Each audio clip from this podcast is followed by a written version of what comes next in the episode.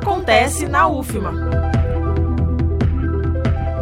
Na semana passada foi realizado o teste de um dos primeiros nanosatélites nacionais, o Aldebaran I, desenvolvido pela Universidade Federal do Maranhão em parceria com a Fundação Sousandrade e a AEB, a Agência Espacial Brasileira.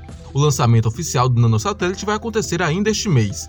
A testagem foi no LabCE, Laboratório de Eletrônica e Sistemas Embarcados Espaciais da UFMA, com os professores Carlos Brito, Luiz Cláudio e José de Ribamar Braga coordenando a operação. O nanosatélite equipado com sensores, baterias, rádio e sistemas embarcados foi exposto a uma temperatura de 40 graus negativos com o objetivo de testar a resistência.